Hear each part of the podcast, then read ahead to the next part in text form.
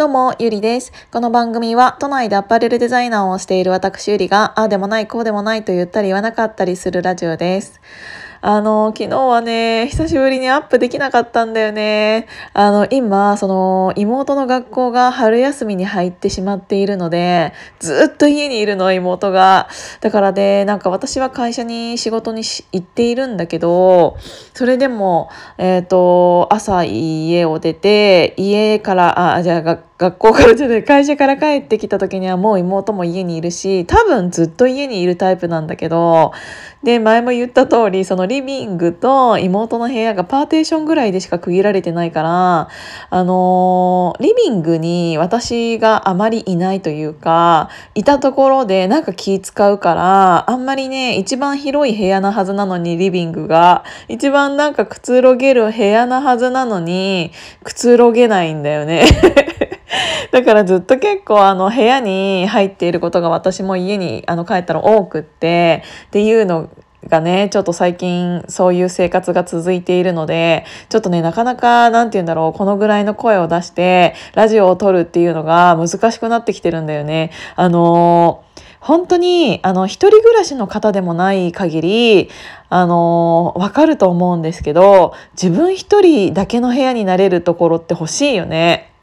なんかだからサラリーマンとかって、あのー、家に直接帰らないでカラオケに行ったりとか、そのカフェに行ってとか、なんか立ち飲み屋で一杯やってとか、なんかそうやって、なんかちゃんと自分の時間を作って、あの家に帰ってたんだなっていうのを、なんか本当にね、その一人暮らしじゃない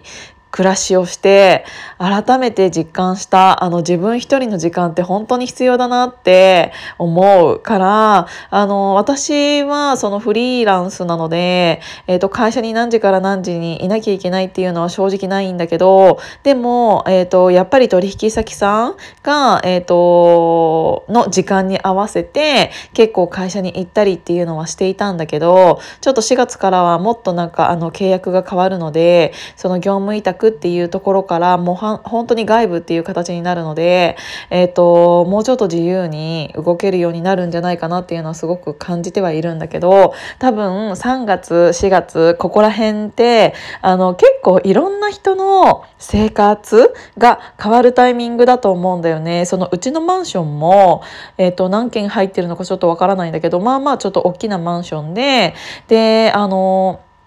引っ越し2月末とか、まあ今もそうなんだけど、引っ越しシーズンだから、えっ、ー、と、常にどこかの引っ越しセンターみたいなのが、あの、エレベーターに貼られたりっていう感じだったんだけど、あ、やっぱりこういうコロナの時期だったとしても、あのー、なんて言うんだろう、引っ越しする人っていうのはすごいいっぱいいるんだなっていうのを、ちょっと改めて感じていて、で、なんか他の人のツイッターとかでも、なんかか自分の娘が、えっ、ー、と、高校卒業しましたとか、えっ、ー、と、幼稚園入園しましたとか、なんて言うんだろう、その、卒業シーズンとか、えっ、ー、と、入学シーズンになってくると、そういうツイートもめちゃめちゃ増えてくるじゃん。で、なんかそういうツイート見るとね、結構ね、うるってきちゃうんだよね。私、子供がいるわけでもないんだけど、なんか、この年になると、不思議と子供いないのにもかかわらず、なんか親の気分になっちゃったりとかして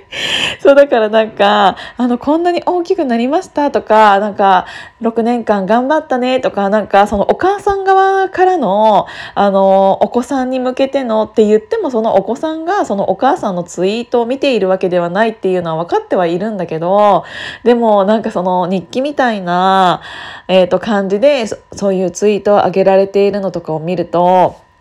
なんかこっちもなんかね、あ、いろいろあったんだろうなとか、あ、なんかもうビフォーは知らないけど、大きくなったんだなとか。すごい感じちゃうし、なんかあの幼稚園生とかがなんかお遊戯でお父さんお母さんに見せるための、なんかそういうのが、あの、たまにニュースでやってたりすると、もうそれだけでも泣けてくるし、もう何なんだろうなと思って、なんかあの母性本能は多い方なのかなちょっとよくわからないんだけど。そう、だからなんか結構、あのー、私も、えっ、ー、と、4月からまた契約がもちろん変わ、もちろんというか変わるので、あのー、これからどういう一年が、えっ、ー、と、迎えることになるんだろうなっていうのはすごい、なんか不安だよね。なんて言うんだろ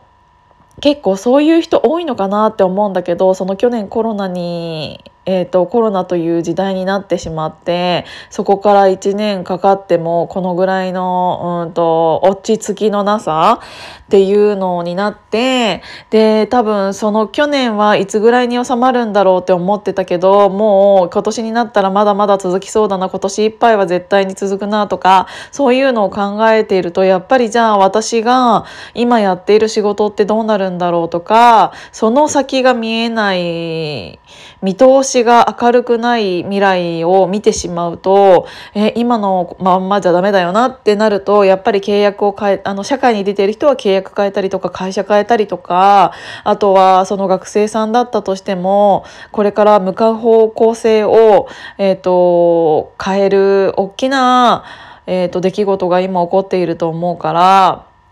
まあ、えっ、ー、と、それって最終的にはプラスにはなるんだろうけど、本当に今みんな苦しんでるんじゃないかなってすごく思う。なんか、あの、結構プラスの、プラスに、えっ、ー、と、考えれる私であっても、すごく、なんて言うんだろう、あの、気持ちの浮き沈みはすごく激しくて、えこのままで私大丈夫なのかなとか、え今日とかも結局こんだけしか進まなかったけど私こんなんでこの先大丈夫なのかなとかもう本当に自問自答していることがすっごく多くって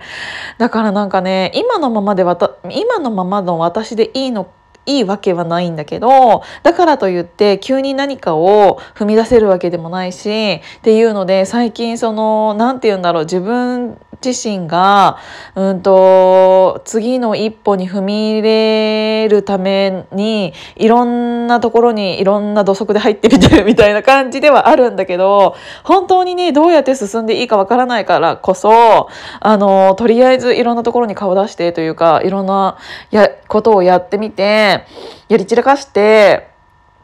変に忙しくなってだからといって何につながってるんだろうとかすごく考えることがあるしなんか考えたところで何もならないのは分かってるんだけどっていう繰り返しなのでなんか最近結構自分の心の中っていうのが結構モヤモヤしてるんですよね。そうだからなんかそういう時期なのかなとは思うんだけど世の中的にもね。そうだからちょっと意外とこうやって毎日ラジオ撮ってる私でもめちゃめちゃ不安ですよっていうのは知りなんかあの伝えておきたいなって思いました。今日も聞いていただいてありがとうございます。じゃあまたね。